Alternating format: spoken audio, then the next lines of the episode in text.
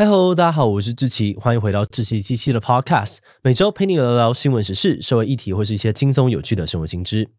那今天这一集我们要来聊聊的主题是美少女游戏。你有听过或玩过美少女游戏吗？这类靠着美少女的魅力作为卖点的游戏，曾经在日本非常的蓬勃，甚至对于动漫产业也产生了深远的影响。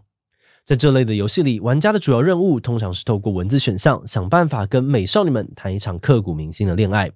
简单来说，它可以说是一种男性向的文字冒险恋爱养成游戏，其中还有很多十八禁成人向的作品。而这些游戏曾经让各地的宅宅们为之疯狂，可以说是宅宅们的恋爱启蒙教科书。而大受欢迎的美少女游戏也成为了日本二次元文化的一大核心，对于日本 ACG 产业的发展更有着极大的影响力，培育出了很多的人才。比如动漫大师新海诚，在成名之前呢，就曾经参与过不少美少女游戏的制作。但是在最近几年，美少女游戏的人气却大幅的下滑，许多知名的美少女游戏公司也纷纷倒闭，让许多老玩家们都流下了时代的眼泪。美少女游戏到底是怎么样的游戏？它以前到底有多红，又为什么会衰退呢？今天就让我们一起来聊聊美少女游戏吧。不过在进入今天的节目之前，先让我们进一段工商服务时间。今天要介绍大家的是一个超疗愈的手游《Travel Town》，这是一款经典的三消游戏哦。玩家的任务呢是要帮助一个海边小镇居民重建他们被暴风破坏的城镇。游戏玩法非常简单，只要轻轻一点就可以创造新的物品，然后把相同的物品融合起来，就可以升级成不同的收藏。最后把这些收藏卖给小镇居民完成订单，赚金币来升级你的小镇。而随着游戏的进行，你还可以解开不同的任务，解锁各种稀有的收藏品，参加特别限定活动等等，一点点让整个城镇变得越来越繁荣。而整个游戏体验简单又疗愈，画风也很精致可爱，很适合在疲累一天之后放空大脑玩。现在就点击资讯栏的志祺七七专属链接，免费下载 Travel Town，一起来玩吧。好的，那今天的工商服务时间就到这边，我们就开始进入节目的正题吧。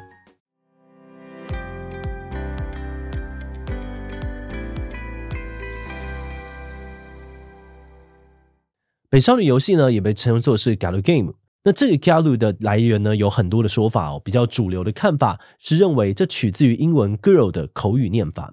那因为绝大多数的美少女游戏都会多少加入一些成人元素，也有很多的十八禁作品，所以美少女游戏呢，也常常会被称作是色情游戏。不过针对这点哦，有玩家表示，其实成人元素不完全是美少女游戏的必备。就广义来说，只要是以美少女角色的魅力为主要卖点的游戏，都可以算是美少女游戏。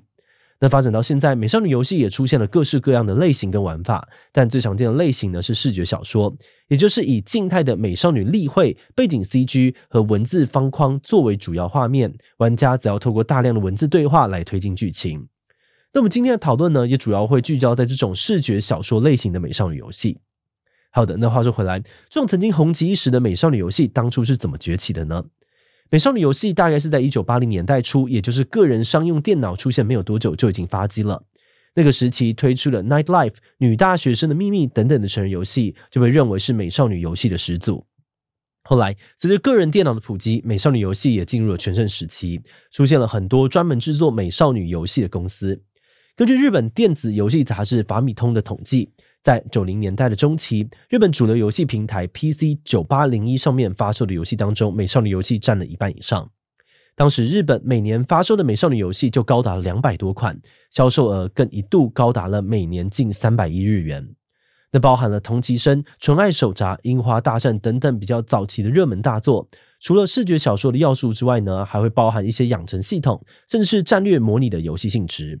不过，到了九零年代末、零零年代初，那美少女游戏就开始更专注在剧情安排上。游戏公司 Key 呢，更以 Canon 主打感人情节的作品，开拓出了催泪游戏的这个新类别，让美少女游戏吸引到了更广泛的客群。有些人认为哦，是 Key 社的成功奠定了后来美少女游戏大多采取了纯视觉小说形式，以剧本决胜负的制作方向，像是被称为拖宅神作的《白色相簿二》。还有猎奇取向的《木蝉悲鸣时》都是靠着剧情一炮而红的作品，而这些有着丰富剧情的美少女游戏，后来也都有被做成动画，进一步的进入大众视野，对整个日本的 ACG 产业产生了深远的影响。从早期的同级生催泪代表 Canon，到后来的热门作《缘之空》《命运石之门》等等，过去三十多年之间，许多美少女游戏成为了热门 IP，被改编成动画、漫画，甚至延伸出其他的游戏。像是一度成为全球最赚钱手游，累计营收超过七十亿美金的《Fate Grand Order》，原始的 IP 呢，就是来自于美少女游戏《Fate Stay Night》，而这个 IP 呢，后来也有被改编成动画作品。此外，美少女游戏产业也培养出了不少厉害的人才，有很多现在在动画啊、手游界的大师，也都跟美少女游戏产业呢有着很深的渊源。例如刚才提过的新海诚，以前就制作过 F 等等好几部美少女游戏的片头动画。还有因为魔法少女小圆而声名大噪的须恩玄，以前也是鬼哭街、沙耶之歌等等异色美少女游戏的脚本作家。那顺着这个脉络看下来哦，美少女游戏至今依然对 ACG 界有很大的影响。哎，不过话说回来，虽然美少女游戏是不少人难忘的青春记忆，对于日本动漫发展也非常的重要，但最近几年却有越来越多的讨论指出，这种游戏类型本身好像已经快不行了。那其实啊，美少女游戏的衰退已经发生过好一段时间了。早在二零一三年，创造出 F 等知名美少女游戏的 Minoli 公司社长酒井伸和就曾经说过，美少女游戏业已经陷入了停不下来的衰退。而这番言论呢，也获得了许多业界人士还有老玩家的认同。另外，从数据来说呢，我们也可以看到明显的下滑趋势。根据时野经济研究所的统计哦，商业色情游戏的市场规模从二零零三年的巅峰的五百六十亿日元一路下探，到了二零一七年就只剩下一百六十亿，萎缩超过了七成。有媒体估算，近两年的市场规模应该连一百亿日元都到不了了。而从游戏公司的营运情况来看，二零一零年代中后期，美少女游戏公司也面临了一波倒闭潮，包含了刚刚说到的 Minoli 制作出同级生的 Elf。架向星空之桥的 Finn 到 Cross Channel 的 Flying Shine 等等等等哦，有非常多的美少女游戏公司都纷纷的关门大吉或宣布停止制作。那关于美少女游戏衰退的原因众说纷纭，有些人认为这跟日本经济不景气、盗版猖獗、少子化等等状况有关。不过也有分析认为哦，这些问题整体游戏市场都有遇到，不能够专门解释美少女游戏走下坡的原因。那单就美少女游戏产业来说，许多分析指出衰退的原因或许可以分成两个阶段去看。首先是产业发展前期供给过度扩张的状况。专家指出，美少女游戏产业呢，正好是在日本泡沫经济时代兴起的，当时有很多的热钱涌入，再加上这种静态图片加文字的游戏，制作门槛和成本都相对的低廉，让作品的数量快速的增加。但是玩家增长速度可能没有那么的快。根据酒井伸和的说法，就算在全盛期的两千年代初，单一作品的销售量还是能够卖个十万部，就算是已经超热卖了。但同时其家机平台的游戏动辄都能够卖到破百万部，也就是说呢，这个产业当初供给暴增的融景，并不完全是由需求拉动的。所以后来市场过度的饱和，钱越来越难赚，人才也因此陆续的转行到轻小说等等领域。但话又说回来哦，这分析也强调，市场过度饱和只是一个背景因素，更关键的是近十几年来呢，美少女游戏的买气持续的下滑，导致很多公司不堪亏损，接连的倒闭。许多老玩家跟业界人士的分析都认为，美少女游戏人气下降的主要原因，是因为这种游戏类型已经渐渐跟不上时代了。他们指出，美少女游戏的结构跟玩法从九零年代以来都没有什么太大的变化，虽然在画面啊还有声音的设计上面有变得比较精致，但依然是立绘背景再加上文本，然后按一按按钮呢，声优就会把文本给念出来。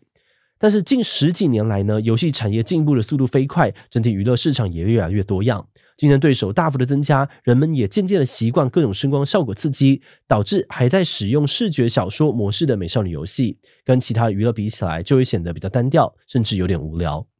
此外，在轻娱乐当道的时代，这种游戏模式的入门门槛也相对的高，玩家不仅得阅读大量文字，想完整的体验一部作品，通常还必须要在电脑前面花上十几二十个小时。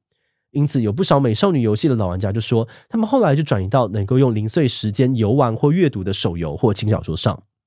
除此之外呢，还有很多其他角度的看法，比如有些文化分析认为，美少女游戏的衰落跟时代氛围啊，还有价值观改变等等的原因有关。诶，那难道说美少女游戏真的就要就此消失，变成时代的眼泪，一去不复返了吗？确实，美少女游戏的整体规模跟过去相比是少了很多。但是近几年来，还是有一些较好较座的作品推出，而且为了挽救产业的颓势哦，很多美少女游戏公司都开始了全新的尝试，包含跨出 PC 界，开始制作手游版的美少女游戏，像是在很多氪金排名榜上有名的《Fate Grand Order》，或是 Key 社的《绯染天空》（Heaven Burns Red），就已是以这个美少女为主要的卖点之一，而且哦，在剧情方面还延续了类似视觉小说的呈现方式。那虽然有些人认为哦，这些手游并不算是传统意义上面美少女游戏，但也有很多玩家支持这种做法。他们认为美少女游戏必须要改变过往纯视觉小说的 PC 游戏模式，考虑手游的特性呢，让玩法更加的丰富，才能够在变化快速的时代与时俱进存活下去。不过，因为 App Store 跟 Google Play 呢，对于成人内容的审查非常的严格，所以在手机平台上面，目前还是很难出现像是腐姬啊或者壳之少女这种比较重口味的作品。所以，除了手游之外呢，一些美少女游戏的创作者这几年来也渐渐的开始转为小规模制作，比如同人社团啊，或者小型工作室，然后再透过 Steam 等等的平台来触及玩家。像是前几年的 Doki Doki Literature Club，还有去年的主播女孩重度依赖，就是采取这种模式的成功作品。节目的最后也想来聊聊我们制作自己的想法，是说我们团队负责这集的企划呢，其实也是美少女游戏的玩家。只是长大之后，已经好久没有接触这类型的游戏了。在整理资料的时候呢，也很像在回忆自己的青春回忆。那虽然团队里面有老玩家，但美少女游戏毕竟是一个发展蛮久、应用广泛的游戏类型。所以，我们如果有什么没有说到，或是没有说清楚的地方，也很欢迎这领域的高手在底下帮我们补充哦。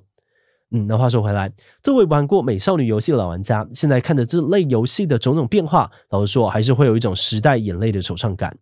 那虽然现在有手游式的美少女游戏，但在不同的商业逻辑之下，通常呢都要不断推出新角色、新章节，跟以前那种买断式的 PC 游戏从头到尾体验一个故事的感觉还是蛮不一样的。那么觉得随着时代的演进、技术的更新，其实某种类型的娱乐会逐渐的转变甚至消失，这都是难以避免的事情。不过老玩家心中这种怀念的感情，或许也代表着这种好好诉说一种完整故事的美少女游戏，还是有它难以被取代的价值。那么，或许哪一天，这种游戏还会以另外一种形式再卷土重来，也说不定哦。